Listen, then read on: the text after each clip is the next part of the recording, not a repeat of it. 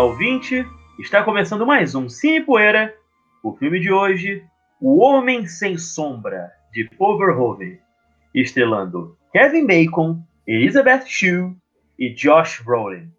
Eu estou aqui com Ronald Perrone e Oswaldo Neto. Eu sou o Luiz Campos, a propósito. E eu quero saber, meus amigos, quando vocês viram esse filme pela primeira vez? Ronald Perrone. Então, Homem Sem Sombra, nós estamos falando de Paul Verhoeven e já estamos no ano 2000, né? Então, quando eu vi o Homem Sem Sombra pela primeira vez, eu vi já eu vi em VHS, já com consciência de quem era Paul Verhoeven, né? No ano 2000 eu já era mais adolescentezinho, já estava interessado em quem fazia os filmes. E o Paul Verhoeven já, já vinha de uma uma bagagem aí que de formação de, do meu gosto cinematográfico. O cara fez simplesmente um dos filmes que eu mais vi na vida, que foi o Robocop. Além do Vingador do Futuro, Tropas Estelares, etc. Quando chegou o Homem Sem Sombra, as, as, minhas primeiras impressões foram de que era um grande filme, porque na época eu estava muito ligado a efeitos especiais, né? E esse filme é uma revolução nos efeitos especiais. E o filme em si eu acabei gostando, e desde então revi várias vezes. Então, é, vai ser parecido, né, com o nosso amigo Honda aqui, né, pois afinal somos da, uma mesma geração. E Robocop foi um filme que toda vez que passava na televisão eu acabava revendo. Inclusive, é, no momento em que, em que a TV é aberta, não era tão ligado na questão de fazer corte com relação à censura, né? Eles passavam filmes inteiros, né? E pensa no destaque que fez na cabeça do moleque toda aquela violência do Robocop, né? todas aquelas cenas fascinantes. E nisso me fez é, reparar, né? Aí depois eu assisti O Vingador do Futuro e eu digo, nossa, é do mesmo diretor que fez o Robocop.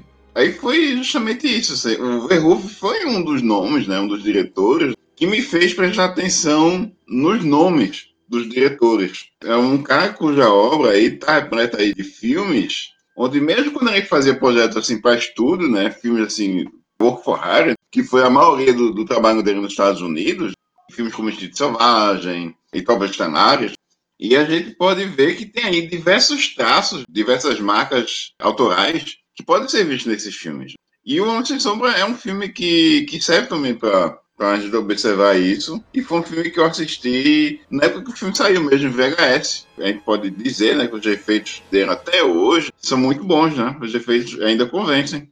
Sim, o filme custou cerca de 95 milhões de dólares. E desse dinheiro, 50 milhões foi gasto só para você fazer aquela versão invisível do personagem do Kevin Bacon. Eles gastaram muito dinheiro para fazer aquilo. Eles basicamente inventaram uma tecnologia nova para poder fazer esse filme, que acabou depois sendo cedida para o pessoal da ciência estudar e tal, para propósitos mais dignos do que né, fazer um filme cheio de, de sangue e violência. Mas. Sim, o, ele quase ganhou o Oscar de efeitos especiais, inclusive, e perdeu pro Galejador, do Ridley Scott. Eu prefiro muito mais o de Homem Sem Sombra. Ah, sem eu dúvida acho... que é muito mais impressionante. Eu acho, exatamente. Mas acho que também o que pesou muito, talvez, do Gladiador foi a maneira como eles concluíram o trabalho do Oliver Reed, né? Porque o Oliver Reed faleceu durante as filmagens do filme. E também teve toda uma a questão dos truques né, e tudo mais que também tá, entrou aí na questão dos efeitos especiais. Mas Sim. Homem Sem Sombra, sem sombra de dúvida, eu acho um trabalho superior. É verdade. Eu assisti esse filme na TV a cabo, quando deve ter sido talvez no ano seguinte, eu não sei, que ele saiu. Ele foi nos cinemas e tal. Eu me lembro que as críticas não foram muito boas aí no Jornal Globo. Que eu não lembro os críticos, mas eu lembro que os críticos do Globo, inclusive, eles eram um termômetro para mim que filme que eu tinha que ver. Se eles falavam que era ruim, eu sabia que eu ia alugar ou no cinema ia gostar. Era basicamente essa relação que eu tinha naquele período da minha vida. Porque pensa naquele, naquele clichê né, da crítica cinematográfica, né? Do tipo, é francês anos 60 é bom, tem chute na cara e tiro é ruim, sabe? Era basicamente a mentalidade daquela gentada. E eu assisti esse filme no ano seguinte, né? Quando saiu, não sei se foi na HBO, enfim, tinha TV a cabo na época, né? E achei o filme muito bacana. Um amigo meu já tinha falado desse filme também na época. Eu, na época, não era um cinéfilo no nível que eu sou hoje, era só um moleque que gostava de filmes. Eu não sei nem se eu sabia que, quem era o Paul Verhoeven na época, embora os filmes dele, né, o, Robocop e o Vingador do Futuro, especificamente, né, foram filmes que, poxa, me marcaram muito desde, desde a infância. O, Vingador do Futuro é facilmente um dos filmes que eu mais assisti na vida. E vocês falando do Robocop, o Robocop tem uma, uma história engraçada sobre esse, esse filme. Porque eu assisti um filme do Robocop alugado, né? Meu primo alugou o VHS. E eu conhecia pelo desenho animado. Porque antigamente, eles faziam desenhos animados, eventualmente, vendiam bonecos de uns filmes feitos com um público mais maduro. Assim. então você pensa eu vendo o, o, Robocop no desenho animado e vendo o filme do Robocop. Um pouco diferente, né? Como você deve imaginar. Né? As duas versões. Mas eu já época eu não sei, eu, eu adorava aquilo. Então eu acho que eu gostei até mais do, do filme do que do desenho. Porque, enfim, saco estourado a tiro, né? Achei que lindo. Mas, voltando ao Homem Sem Sombra, eu gostei bastante do filme na época. Eu não era um, fã, um tanto um fã de horror, que é de alguma forma eu acho como o filme se encaixa mais, né? Como um horror, uma vibe ficção científica, mas mais pro horror mesmo, né? Mas eu achei o filme muito legal. Fiquei muito impressionado com os efeitos visuais do filme e tal. Gostei, gostei mesmo. Mudando aqui um pouquinho de assunto, né, já que você falou do, do Robocop dos desenhos, né, dos bonequinhos, né? Foi por isso que fizeram aquele terceiro filme, né? Que foi um filme muito mais light em comparação aos, aos outros dois. Curiosamente, eu revi a trilogia toda do Robocop recentemente. O terceiro, que eu não gostava, eu achei bem divertido até. Pois é, você não vai comparar com os outros, mas eu acho assim também. É... Eu não vou dizer que eu vou achar injusto que o filme flopou, né? Mas porque realmente, depois daqueles dois primeiros filmes, né, vocês, você vê algo como aquilo que foi, é um filmezinho feito para jovem, né? Para criança, é difícil, né? É, Eu preciso rever as continuações do Robocop, que já faz muito tempo. Mas uma coisa que eu me lembro é que o, no terceiro filme o, o robô lá, o vilão, era um, era um ator asiático, né? Com uma katana e tal. Eu acho que era o Bruce Louker. Era mais de um até. Mais de um até, né? Acho que era o Bruce Louker que fazia esse personagem. E isso, parando pra pensar, é muito. O Frank Miller escreveu o roteiro do 3, não foi? Do 2 e do 3. Olha só. É muito Frank Miller botar um asiático robô, robô sabe? Como espada pra enfrentar o Robocop mesmo, assim. Não tô dizendo que tá no nível do melhor dele como roteirista, já não lembro mais do filme, mas esse, esse detalhe especial, eu pensei, caraca, realmente. Não seria o Frank Miller se ele não tivesse metido isso. Até pelo próprio trabalho dele com o Ronin, né? Não sei se vocês já leram esse quadrinho maravilhoso dele, obra-prima dos quadrinhos. Mas o Oswaldo chegou a comentar aí que vendo Robocop 1 e Robocop 2, aí vê o 3 e nota essa diferença, mas em, até em, em, relação ao Robocop 1 pro 2, nota-se assim, é, um declínio, né?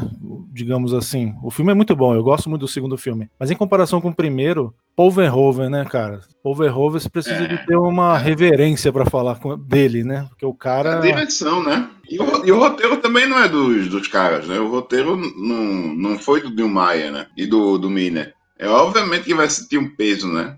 Mas vocês lembram quem dirigiu dois, né? É Irving Kershner. Diretor do, do, Império Contra-Ataca, professor, se não me engano, do George Lucas, não é isso? Isso. E o terceiro foi do Fred Decker, né? Coitado, né? Que depois do flop do Robocop 3 teve a carreira soterrada, né? É. Mas o, o Irving Kershner, ele não era diretor de ação, né? Ele, ele, ele fez dramas independentes ao longo da carreira. Fez até chegou a fazer filmes de gênero é, nos anos 50 e tal, 60.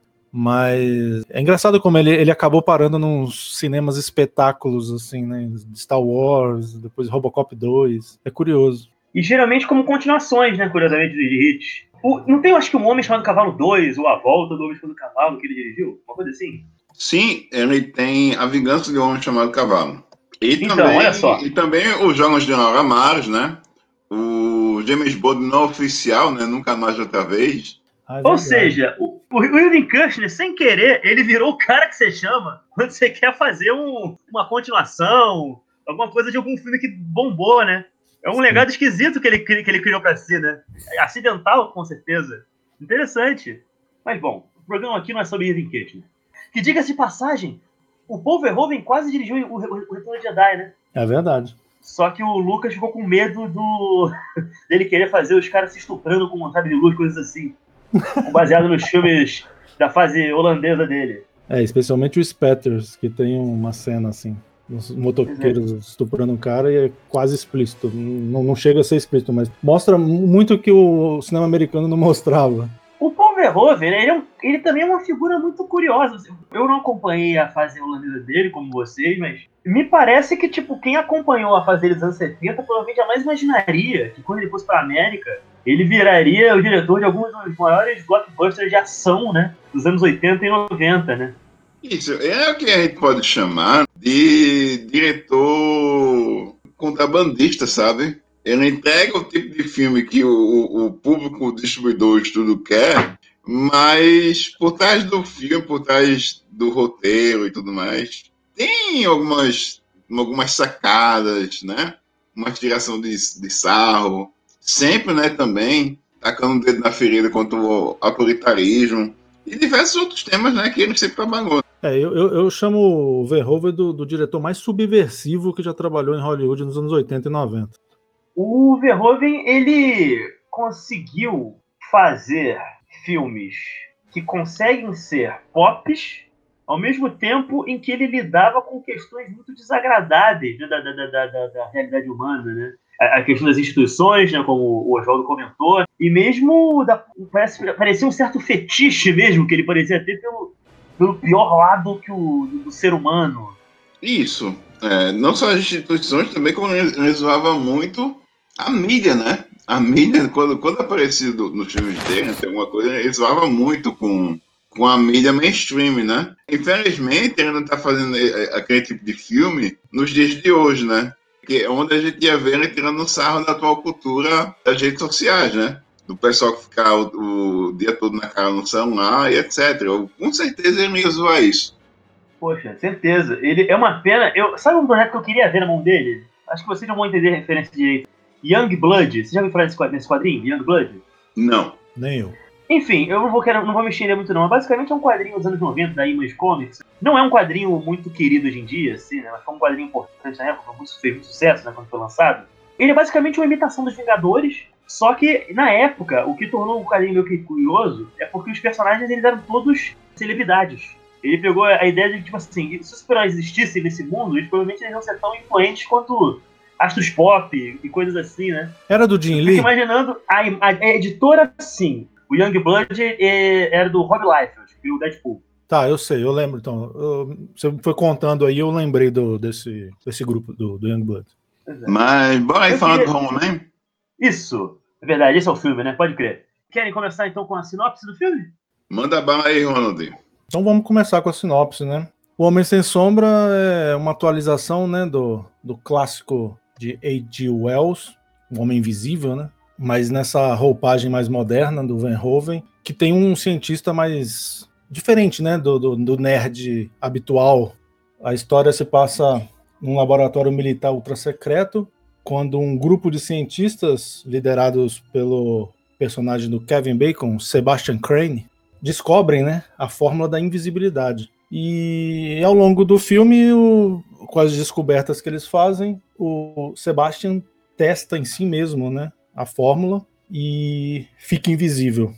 E agora, apesar da, do antídoto para voltar à visibilidade ter funcionado em testes animais, para o ser humano, né, para o corpo dele, não tem dado certo. Então o, o filme vira esse, essa jornada né, desse personagem que precisa voltar à visibilidade enquanto seus colegas tentam encontrar esse antídoto, ao mesmo tempo em que esse estado dele, essa condição dele vai consumindo ele, que já é um cara meio sociopata, arrogante, antiético, numa figura até psicopática, né? E que começa a cometer crimes e gostar da situação que ele tá e querer ficar nessa situação como se fosse um deus, né? Seria basicamente isso a sinopse, não tem muito o que falar. É mais os hum. detalhes que vão construindo essa trama que, que tornam o filme tão interessante. Isso, ele é, é um sujeito, né? É o, o Sebastian Kane. É um sujeito que a gente pode ver que é um cara brilhante, né? É o, o, o General Kramer, né? Que interpretado aí pelo grande William Devane, né, uma participação especial, a gente vê que é um cara que tem um reconhecimento, ele é um sujeito brilhante, né, por vezes até genial, que o exército colocou esse projeto nas mãos dele, né? Mas ao mesmo tempo é um cara extremamente egoísta e narcisista. E, e, e, são, esse tipo de aspecto vai piorar progressivamente, né? Na, depois que ele acaba ficando invisível, né? Totalmente. Cabe dizer aqui, né? Não é uma adaptação fia, fidedigna, mas é inspirada no, no Homem Invisível do Age Wells. Os roteiristas. Os roteiristas Andrew W. Marlowe e Gary Scott Thompson, eles, como é que se diz? Criaram esse, esse filme que, cujo nome ficou, o título em inglês é Hollow Man, né? Hollow Man pode ser traduzido como o Homem Oco. Isso pode ser lido tanto como o fato né, do personagem, ele em algum momento do filme ele usa uma. Não é bem uma pele, mas uma coisa ali para poder, poder ficar visível né, diante dos outros, dos outros cientistas, né? Tanto pelo fato de que ele mesmo é uma pessoa profundamente oca. Ao mesmo tempo que ele é um gênio da ciência, ele é um cara extremamente arrogante, superficial, vaidoso, que se veste como rockstar e ele se acha muito incrível e ele quer o nome dele atrelado a um projeto que ele tá fazendo pro Pentágono, né? Que na verdade ele nem. Ele já deveria saber desde o início, né? Que os caras não iam ficar, né? Alardeando o nome dele por aí, né? E à medida que a própria a figura dele desaparece, você não consegue mais enxergar ele, o que você fica ali é um sujeito que não é nada mais do que luxúria e fúria. Que é uma, cor, uma característica até comum dentro do cinema do, do Verhoeven, né? Uhum. É, é, é. A gente pode, inclusive, até é, comentar que ele já era um homem oco antes daquilo tudo. Com certeza. E ele já era um sujeito que, que a vida dele se resumia a querer trabalho e nada mais. E, claro, né, a ficar lamentando o término do relacionamento dele com a, a colega de trabalho, né, por Elizabeth Shue ela parecia uma coisa que me surpreendeu. Porque nos anos 90, a Elizabeth Shue, infelizmente, ela já não, já não estava mais em, em, em, em, muita evidência. É, eu lembro de ter ficado muito surpreso. Ela tinha feito o despedido em Las Vegas, né? Quatro anos antes de apenas. É, mas não tinha chute na cara, nem explosão, então eu não vi, né? É, então, então você corrija para você. é o que importa pra mim. Ela era tão famosa, tinha tanto reconhecimento, que o nome dela vem antes do Kevin Bacon nos créditos. Ela era um rosto bem conhecido mesmo, não, não tinha como. Não, ela é a estrela do filme, né? O nome dela vem primeiro. Exato. Do que o do Kevin Bacon, por exemplo. E uma, uma, coisa que eu também você, você nota, né? Que os colegas de laboratório são todos bem unidimensionais superficiais, né? Profundamente. Profundamente. A personagem mais interessante ali, diga-se passagem desse elenco de apoio, é, acaba sendo a da Kim Dickens, que ela é a veterinária que cuida dos animais lá dos experimentos da, da fórmula de invisibilidade. Porque o próprio personagem do Josh Brolin, né? Que ele é um dos cientistas e também é o namorado da personagem da Elizabeth Shue, que tentando manter esse relacionamento, né? Escondido do, do, do Kevin Bacon. Se comparado, por exemplo, com papéis que o, o Josh Brolin estaria fazendo, né? Mais ou menos 10 anos depois, né? É um tipo até bem. Como é que se diz? Como você falou, né? Unidimensional, né? Isso. Entra lá porque é gatão e, e, por, e porque as mulheres ficarem salivando, né? Nem sem camisa, coisa e tal. Assim, vocês já foram falando dos atores, mas tinha uma coisa que eu queria completar lá atrás sobre o, o Kevin Bacon, o personagem dele, que essa ideia do, do homem que se torna invisível e, e vira um, um ser é, maligno, né? Vem de Platão, do segundo livro de, da República, que segundo ele o homem ele não é decente segundo sua moral interna. Ele só é decente pelo aquilo que ele tem que mostrar na sociedade. E quando ele não precisa, não tem nada mais a mostrar para a sociedade, ele acabaria se tornando um homem que estupra, que rouba e que mata. É uma definição que é muito pertinente a esse filme, né? Eu, eu acredito que o Verhoeven tenha lido Platão. Ah, com certeza, faz todo sentido. Inclusive porque tem uma, uma questão, é uma certa sutileza do filme isso até. É interessante você falar essa questão de o homem que não pode ser visto pode fazer aquilo que ele quiser. Tem momentos no filme que o personagem está diante do espelho, e tem uma hora que ele está diante do espelho que ele está completamente invisível. Ele não tem nem aquela, né, aquela pele, né, que ele coloca ali para poder ficar visto pelos, pelos colegas.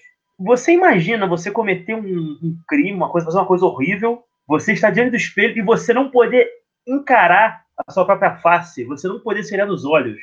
Tem o conceito do, do Freud de pulsão de morte, que é uma coisa que faz parte do ser humano, assim, a gente não tem como se livrar disso, mas basicamente tem a ver com os nossos impulsos mais destrutivos, sabe? Com muitas, os nossos desejos sexuais mais, assim, por vezes incontroláveis. Por vezes incontroláveis porque você tem, tem como lidar com isso, né? Como você, se você conseguir reconhecer e lidar com isso, você consegue viver muito bem em sociedade. É o que, é o que a maioria das, pessoas fazem. Né? E o personagem do Kevin Bacon ele é basicamente isso, né? O tempo todo. E essa questão do espelho também aparece no Freud é um processo ainda da infância, de você olhar para o espelho, né? E você se ver, se reconhecer.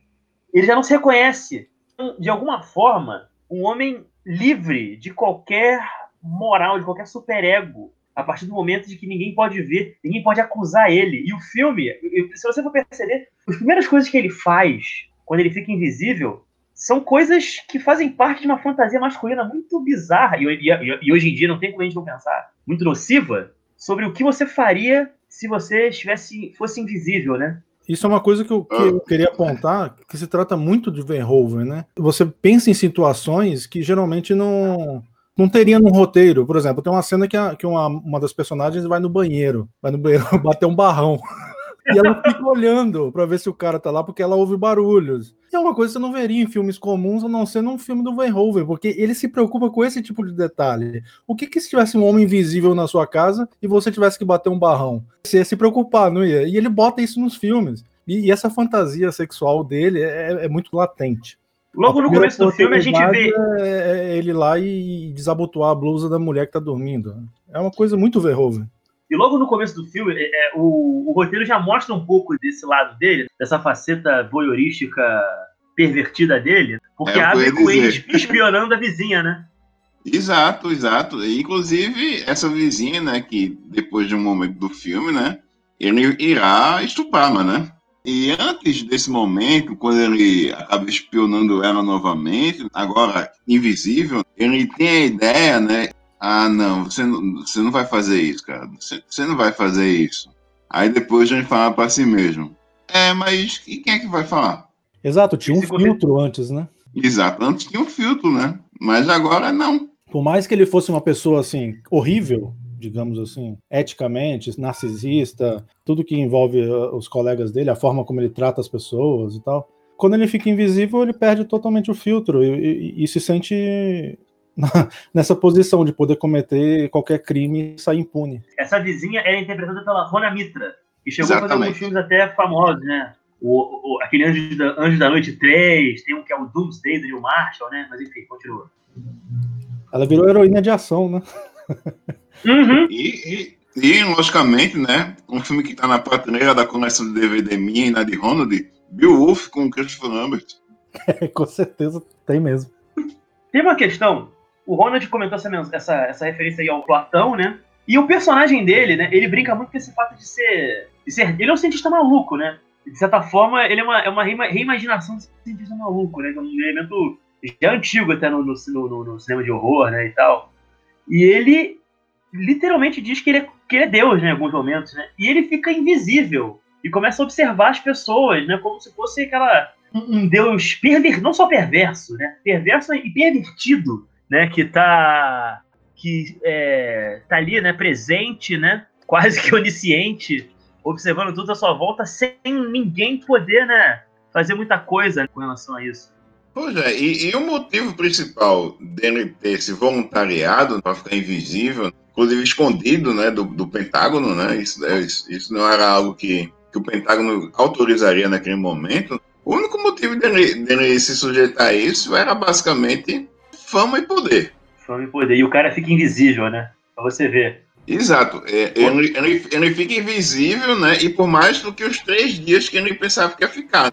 Pois é, é só queria comentar uma coisa aqui. O, o, roteiro, né? Vamos só falar um pouquinho de quem, quem escreveu né, esse filme, né? O, o Andrew Marlowe, a, a, história é do Gary, Scott, do Gary Scott Thompson com Andrew W. Marlowe, que também né, montou o roteiro inteiro depois. O Gary Scott Thompson, ele viria a a escrever dois dos grandes filmes do, do cinema dos anos 2000, né, Oswaldo Neto? Que é Velozes e Furiosos e Mais Velozes e Mais Furiosos, duas grandes obras do cinema de gênero dos anos 2000. Tenho certeza que todo mundo aqui na, na, na conversa concorda comigo, não é mesmo? Claro. Exatamente.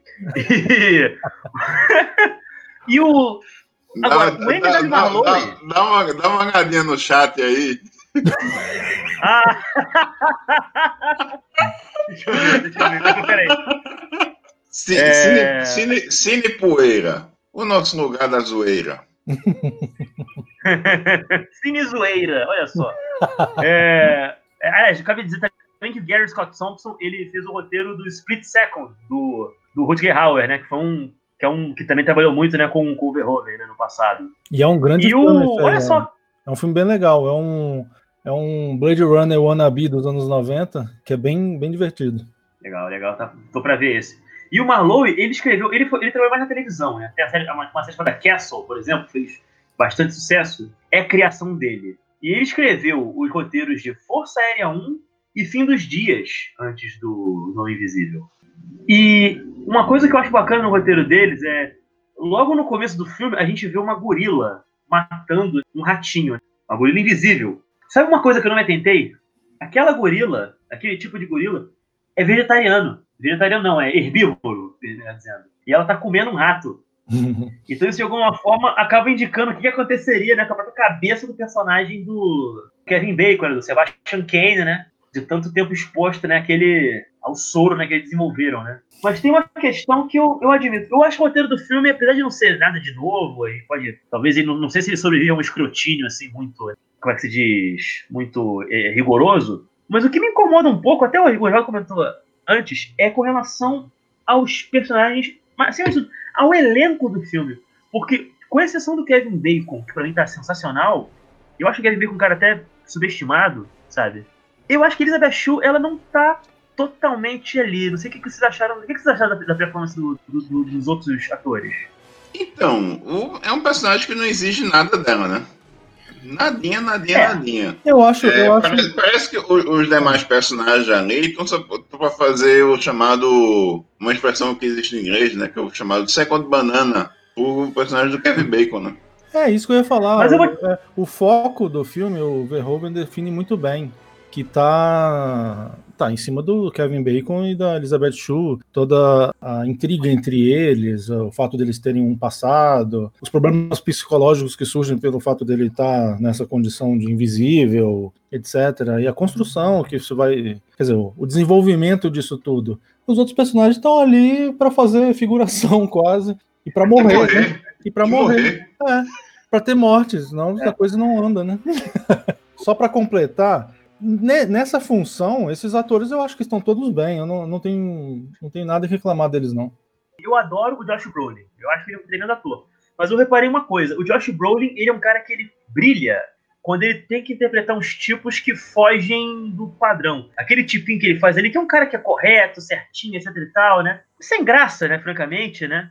Ele não brilha.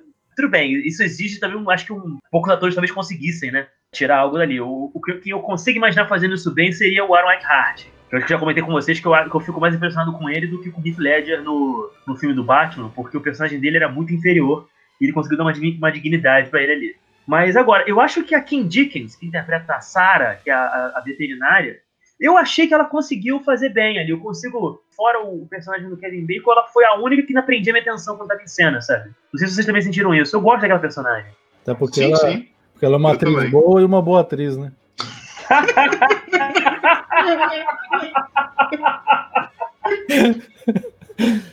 Mas agora, eu tenho que dizer uma coisa.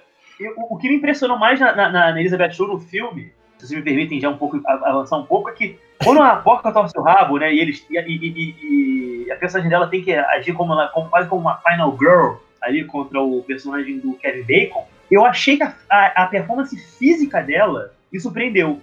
Sim, sim.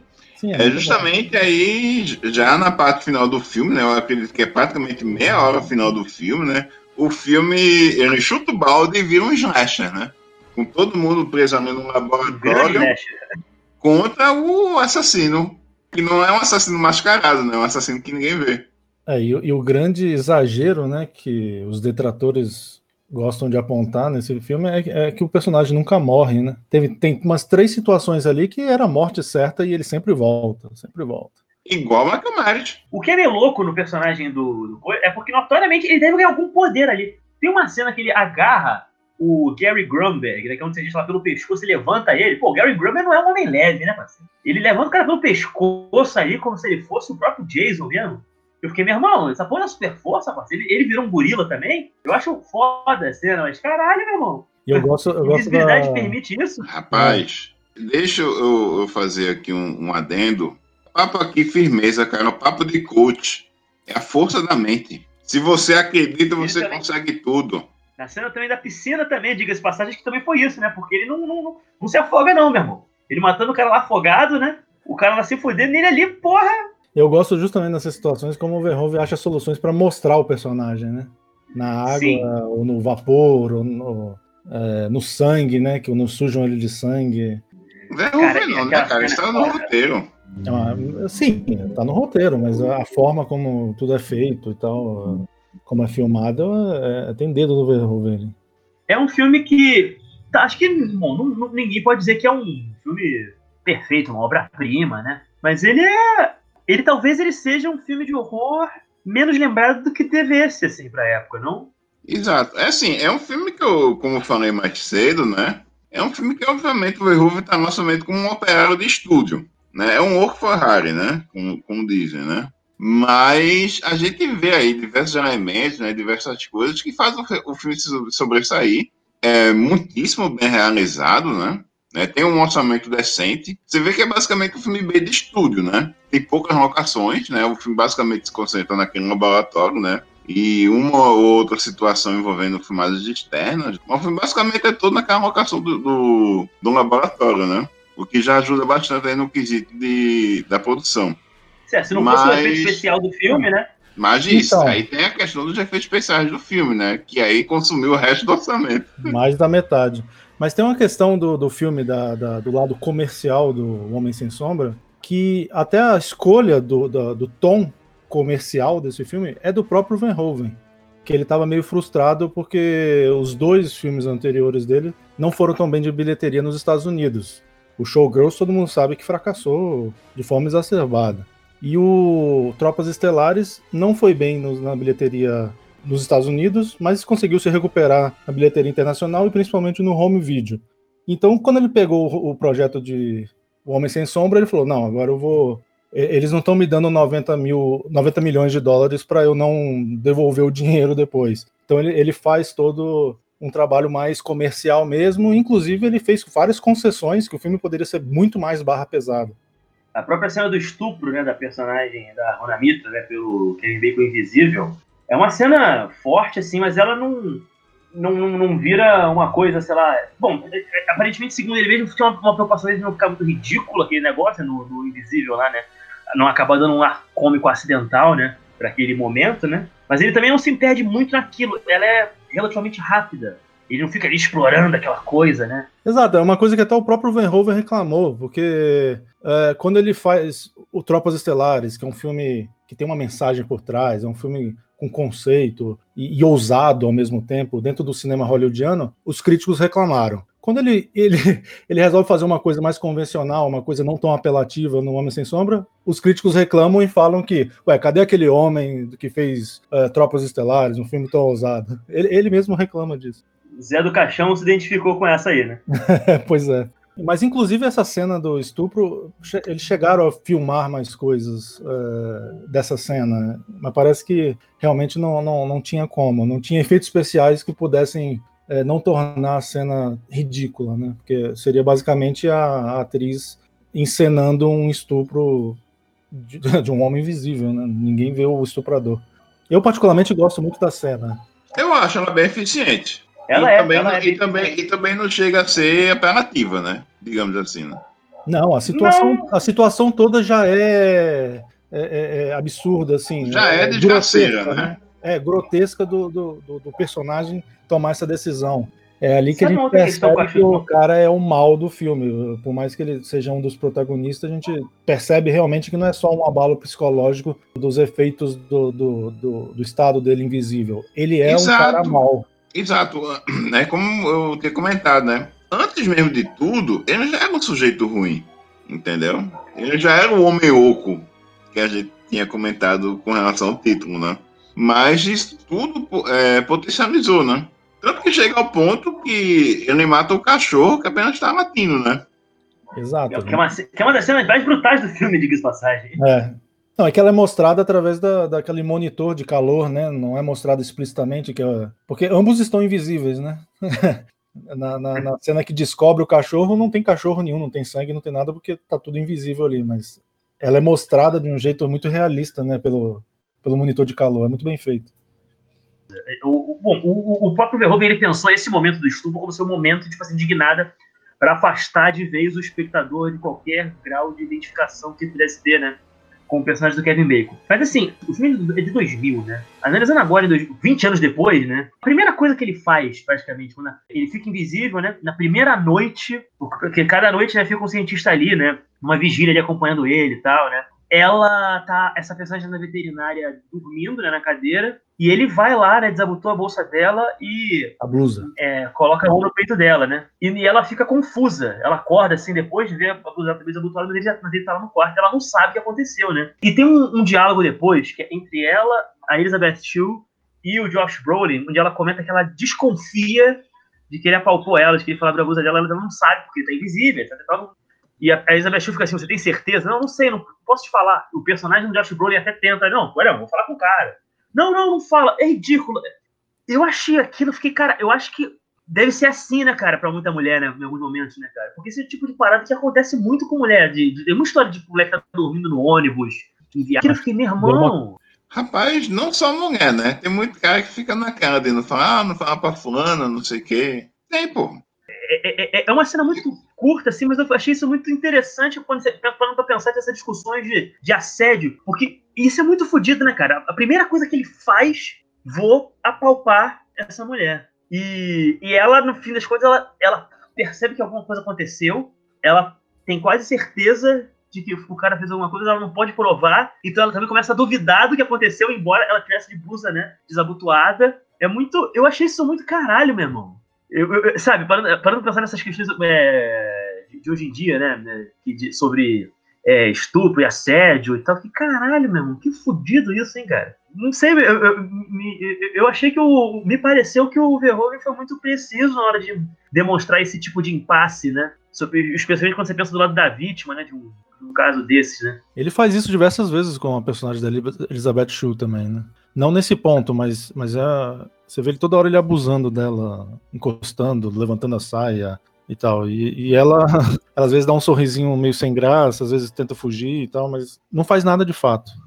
E é verdade, ele, ele já, já teve uma cena que ele dá um beijo nela, né? Num jantar no começo do filme. Mas é uma coisa que passa meio que tipo assim, não, beleza, eles tinham, eles tinham um relacionamento, né? Ele estaria achando, né? Porque ele se acha muito foda, né? Pica das Galáxias, né? Glande Dourada, enfim. E ela rejeita ele, né? Ela rejeita o beijo dele. Tem uma coisa ali sobre o. Eu, eu assisti, eu comentei com vocês aqui, os ouvintes não sabem, obviamente. Eu finalmente assisti o Instinto Selvagem né, na noite anterior a esse filme.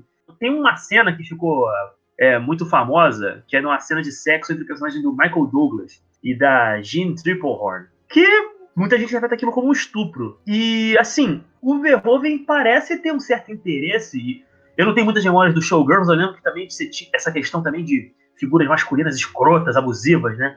Sim. Aparecia pra caralho, em abundância naquele filme, né? Sim. É, me parecia que tinha um, um, um, certo traço de autoralidade, né? Do, do, do Verhoeven. Essa questão do, desses homens é, destemperados, sem controle, que foda-se, que basicamente forçam mesmo a barra, né? Não tem consideração pela, pelo desejo das mulheres, etc e tal. Não, eu, eu queria falar alguma uma coisa que eu acho que é interessante, mas é que é o lance do. É um lance dos efeitos especiais ainda.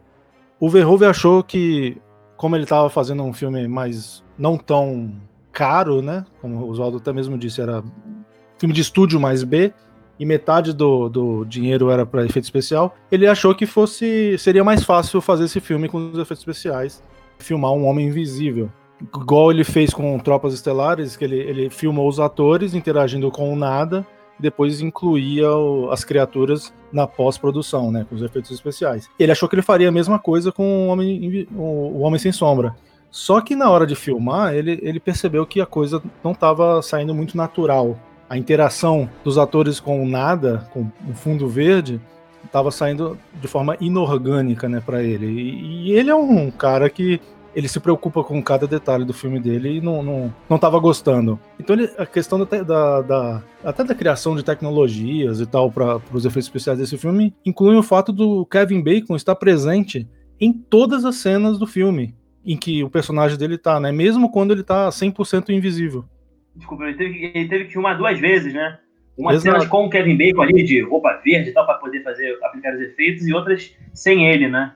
Isso, teve que fazer isso. É um trabalho muito maior, foi um desafio que o resultado é incrível, né? O impacto, o impacto foi grande já naquela época e até ontem na revisão eu, eu, eu senti isso, que a interação dos atores, a presença física do, do Kevin Bacon em cena ali é, é, muito mais sentida, né? Quando você vê uma blusa sendo puxada porque o personagem agarrou a blusa da pessoa, é real porque o, o Kevin Bacon estava realmente ali puxando, mesmo que ele não tivesse 100% sendo visto como invisível. E outra coisa que envolve também muitos efeitos especiais nesse filme é quase um estudo de anatomia, né? As duas cenas de transformações, três, né, no caso, tem a do macaco, né, do, do gorila, quando ele volta, né, para visibilidade, a cena que o Kevin Bacon fica invisível e depois a tentativa de trazer ele para visibilidade. São três cenas assim impressionantes pelo, pela precisão anatômica, né? As camadas do corpo humano. As questões do corpo são questões que sempre são interessantes o Verhoeven. É, é uma das características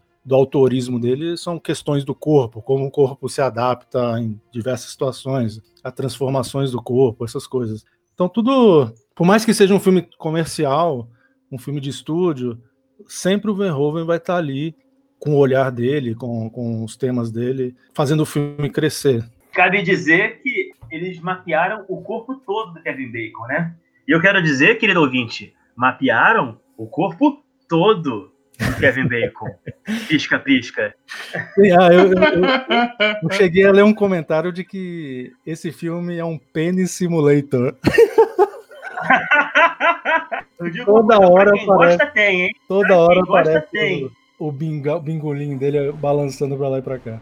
Ah, e, e, e a, o é. Kevin Bacon escreveu no diário dele, das filmagens desse filme, ele achou que, por mais que o Verhoeven elogie o esforço dele, ele falou que foi, foram terríveis a, a, as filmagens para ele, né? Porque assim, o sofrimento que o personagem tem é quase o sofrimento que ele teve por vários motivos, né? Mas pro espectador é bem recompensado, né? Porque a atuação dele é ótima. O Kevin Bacon é um cara muito foda. Eu quero um dia se eu não ganhar um Oscar. De verdade, eu adoro esse homem, velho. Não, ele é muito bom. Bom, ainda tem uma outra curiosidade aqui para comentar, que o filme, né, no ano de 2006, ganhou um sequel, uma continuação direto para vídeo, né, co-estreada pelo Christian Slater como o Homem, o, o Homem Sem Sombra dessa vez. Chegou a assistir é, ou não? Não, infelizmente eu fiquei com preguiça. Mas eu, eu cheguei a pegar o filme pra ver em sequência assim e falei, ah, vou deixar eu peguei, pra depois. Eu, eu, ia ver hoje, mas não ia dar tempo. Eu disse, ah, então deixa eu falar. Quem sabe um dia a gente faz um programa sobre Hollow Man 2. Aliás, é, eu, eu tava lendo, vários filmes do Verhoeven tiveram continuações, embora ele não participou de nenhuma, né? Robocop teve continuação, Instinto Selvagem teve continuação, Tropas O Estelares. Homem Sem Sombra, Tropas Estelares, só. Geralmente, ou foram direto para vídeo, ou foram fracassos de bilheteria do cinema. Com exceção do Robocop 2, né, que foi bem decidido, o 3 fracassou, o, o X Selvagem 2 também fracassou, as continuações para vídeo não são lá muito elogiadas, né, nem do Homem, nem do Homem Sem Sombra, nem do Tropa dos Estelares, né? É, o Tropa dos Estelares então, então é outra marca. As continuações? Se eu não me engano, Oswaldo acho que vai saber melhor. A continuação oficial do Tropa Estelares é uma animação, não é? Ou não? Só para Estelares tem uma... três continuações. Tem três. Tem duas live action, tem uma animação, se não me engano também teve uma outra animação mais recentemente, e também ainda teve uma série de TV, Top Estelares. Olha só. Eu vi uma continuação que tem a volta do Casper Van Dien no personagem dele. E eu, assim, o filme não é bom, mas eu me diverti. Eu vou te dizer uma coisa, sabe, sabe o que seria lindo? Sabe o que seria lindo? Paul Verhoeven volta para Hollywood para fazer, de repente, um thriller erótico, algum desses filmes pra fazer um, assim. Pra fazer King Kong com Schwarzenegger. Pô, seria. Não, é, seria lindo, mas assim, né, não vai rolar, né? não, não vai. Tá, é, não, mentira, mas já que estamos falando de sonhos, de sonhos impossíveis mesmo, que o meu sonho também é impossível. Só que o meu sonho era o seguinte, meu sonho, eu acabei de ter esse sonho assim durante o programa. Fazer um, o, o, o Verhoeven voltar para os Estados Unidos, fazer um filme, de repente, pra Netflix, pra Amazon, porque acho que são os únicos lugares que dão moral pra ele, né? Fazer alguma coisa. Protagonizado pelo Casper Van Dien e pela menina lá do Showgirls, a Elizabeth Berkley. Imagina que lindo desses dois, em toda a sua glória, trabalhando com Paul Verhoeven e o filme não bombar. Eu ia ficar muito feliz. É, eu, eu também. É. Vale, vale lembrar que o Verhoeven tá com um filme novo para ser lançado ano que vem, né? Benedetta, que parece um Nunsploitation, um filme com freiras taradas. Ele não queria fazer um filme sobre Jesus Cristo, só que era uma parada extremamente ateia e que ia contra tudo que qualquer religião no mundo tem, assim. Tipo, o negócio que basicamente ia garantir a morte dele. É, não da carreira, dele mesmo como pessoa, se ele filmasse. Lembra dessa história? Sim, sim, tinha um filme baseado num livro que agora eu não me recordo se, se até o próprio Verhoeven que não escreveu. Resumindo, é isso mesmo. Não, pode Olha, falar aí, Oswaldo, pode falar aí. Mas é isso é... mesmo, é o Verhoeven que escreveu esse livro Jesus de Nazaré. Então, re resumindo, Luiz, se você é, for editar um programa só sobre o Homem Sem Sombra, vai ser um programa enxuto. vai ser um programa de 40 minutos, no máximo. Mas se for do, do, do outro jeito, vai ser uma hora e vinte, uma hora e meia. Mas vamos então, pessoal. É, eu queria saber que nota né, de uma a cinco estrelas que vocês dão para O Homem Sem Sombra? Eu dou 3,5. Vai ser minha, vai ser minha mesma cotação do, do Coné. 3 estrelas de meia. Até porque é uma coisa, é, o, o filme, ele também, vamos combinar assim, ele também, o filme tem duas horas, sabe? O filme vai passando tudo mais, depois você vai ver, ele, ele é desnecessariamente longo, né? Sim. É verdade. É verdade, Inclusive, mas. Como eu falei, né? A, a parte final que, que, o filme vira um slash, né? É praticamente meia hora de filme, né? É muito tempo. Pois é, é verdade. Mas, mas a minha nota. Eu, eu acho que eu vou ser um problema aqui nesse programa, porque minhas notas são sempre muito boas. E você, você é um rapaz generoso. Eu sou muito generoso, cara. Meu coração é muito grande para esses filmes. Por mais que o, o, o, Homem Sem Sombra não seja nem um dos melhores filmes do Paul Verhoeven para mim, eu vou dar quatro estrelas. Porque é um filme sensacional poder rever esse filme de novo e sentir as, os mesmos impactos que eu senti quando assisti pela primeira vez. É, mesmo o final, uma das grandes reclamações desse filme é justamente esse final, quando o Oswaldo falou que vira um slasher. Porque o personagem realmente vira um Jason. E muita gente não gosta disso. E eu, particularmente, ao longo da, da, das minhas revisões, ao longo desses 20 anos, dependendo do meu estado de espírito, eu, eu detesto esse final ou gosto desse final. E dessa vez eu adorei esse final. Eu, acho sensacional o, o, Kevin Bacon matando todo mundo e levando pancada na cabeça, tendo o corpo queimado e não morrendo. Então, quatro estrelas, eu acho que tá bom, tá bom pra esse filme. Quatro estrelas. Eu vou ficar também com três estrelas e meia. Porque uma questão é a seguinte: esse filme, eu acho que ele é um pouco maior do que devia. Eu acho que ele podia ter menos uma hora e quarenta, uma hora e quarenta e cinco. Eu acho que ia se beneficiar. Mas o que me incomoda mais é porque se você tirar o Kevin Bacon, o resto dos personagens, assim, o entorno deles, de personagens, eu acho meio fraco, sabe? Me frustra um pouco isso. Ele é o tipo de filme que eu fico pensando agora, por exemplo, são, são filmes completamente diferentes, eu sei. Mas pensando num, num filme como o Enigma do Outro Mundo, por exemplo, John Carpenter, né? Em que você tinha um grupo de cientistas que eram todos, cada um com personalidades bem marcantes e tal, né? E você, de, de maneira que cada, a, cada, coisa terrível que acontece, você até sente um pouco, né? Tudo que acontece com os personagens. Aqui, tal qual no slasher dos anos 80, você fica até meio feliz quando os personagens morrem, porque eles não oferecem muito pro, pro, pro espectador, né? Talvez se você assistir muita televisão, né? Porque vários daqueles atores ali, né, como Kevin Grumber, faziam séries de TV, e, e, a menina que eu admito, eu gosto da, da Kim Dickens, a veterinária, eu acho os personagens muito unidimensionais mesmo. Sim, sim. Isso me tira um pouco do filme. É, Isso me tira é. um pouco do filme, sim. Ah, eu não. não e, e, e, também, e também acho que também influencia o meu voto eu ter assistido na noite anterior o Instinto Selvagem, que eu acho ele assim. Ele tem o Jean de Bont fazendo a fotografia do filme, que deixa ainda mais bonito. O, o, o diretor de fotografia desse filme, ele é o Jost Vacano, Jost Vacano, não sei como é que pronuncia que já tinha trabalhado antes com o Verhoeven no Vingador do Futuro e no Robocop. São grandes filmes, adoro. Mas aqui eu acho que tem uma coisa de uma certa cor meio feia do cinema dos anos 2000, sabe qual é? Que não me agrada muito. Não é já tão polida, não é tão Já que você lembrou de um técnico aí, um, um diretor de fotografia, vale lembrar que o, o, editor desse filme é o Mark Goldblatt, que é o diretor do Justiceiro com Dolph Lundgren uhum. e dirigiu diversos filmes de ação nos anos 80 e anos 90. Isso, também Robocop, fez o, o, o Dead Hit, né? Como eu falei. Sim, dirigiu o Justiceiro, dirigiu o, Justiceiro, dirigiu o Dead Hit. E ele também, enfim, editou vários. É, ele editou o Último Boy Scout, ele editou. Ele foi. Não, desculpa, ele foi diretor de segunda unidade do Robocop, editou Rambo 2, editou Comando pra Matar, Exterminador editou. Do Futuro. O 1 e o 2, diga-se de passagem. True Lies, A é um Rocha. baita editor. Esse cara é um baita editor. Porra, sim. O Showgirls e Tropas Estelares ele também editou. O cara, porra. Fez filmes muito grandes, né? Paul Verhoeven e James Cameron, dois dos maiores nomes do cinema de ação dos últimos, sei lá, 30, 40 anos. O cara tava editando os filmes dele. Mas já que você citou Instinto Selvagem, que você viu na noite anterior, bora fazer um top 5 Paul Verhoeven. Pode começar.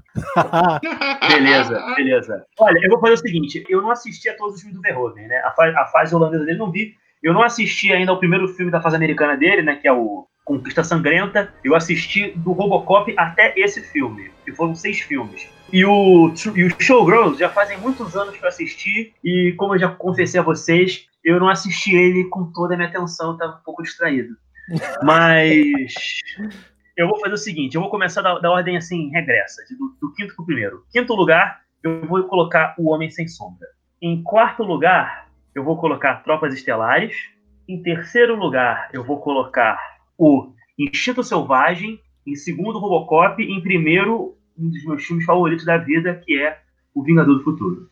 Muito bem, Oswaldo. Eu vou primeiro, né, com os dois filmes de Verhoeven que eu mais revi na minha vida, né? E volta e meia tô assistindo de novo. Primeiro e segundo lugar, eu vou colocar Robocop e Vingador do Futuro.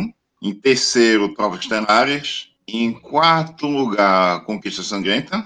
Em quinto, Louca Paixão, da fase holandesa, né? O único filme que eu vi da fase holandesa dele, né? Junto depois do A Espiã. E é, menção honrosa para um filme maravilhoso chamado Showgirls. E você, meu querido Perrone, qual é, qual é o seu top 5? Vamos lá, o meu top 5 vai ser basicamente os filmes que vocês citaram em ordem diferente. Exceto o primeiro, que é o Robocop, que é igual ao do Oswaldo, né? Robocop é o filme que eu- um dos filmes que eu mais vi na vida. Inclusive, um mês atrás eu tava revendo. Em segundo lugar, eu vou de Tropas Estelares. Em terceiro, eu vou de Showgirls, porque eu, eu vi das duas formas. Eu primeiro vi igual o Luiz, sem muita atenção, a não ser para determinados aspectos anatômicos. E depois eu vi como, como um filme do Paul Verhoeven mesmo. E o filme é um dos melhores filmes dos anos 90 para mim. Em quarto, eu vou de Vingador do Futuro. E em quinto, Instinto Selvagem. E a minha menção honrosa vai ser o- um filme da fase holandesa que eu gosto muito. O Paul Verhoeven brincando de surrealismo, que é o, o Quarto Homem. Maravilha. Então, com isso, a gente encerra esse programa. Quem quiser en- entrar em contato com a gente, nós temos o e-mail, que é o cinepoeirapodcast.gmail.com. Nós estamos também no Instagram, no arroba cinepoeirapodcast. Nós estamos no Facebook. E nós estamos, né, no Anchor, no Spotify, no Apple Podcasts, no Google Podcasts, no... é, enfim, em vários é, desses agregadores de, de podcasts, tá? É só buscar a gente no Google que você encontra a gente. Beleza? Beleza, vamos que vamos. Aproveitar o resto desse domingo aí, né? Vamos encerrar essa porra. É isso aí, até semana que vem.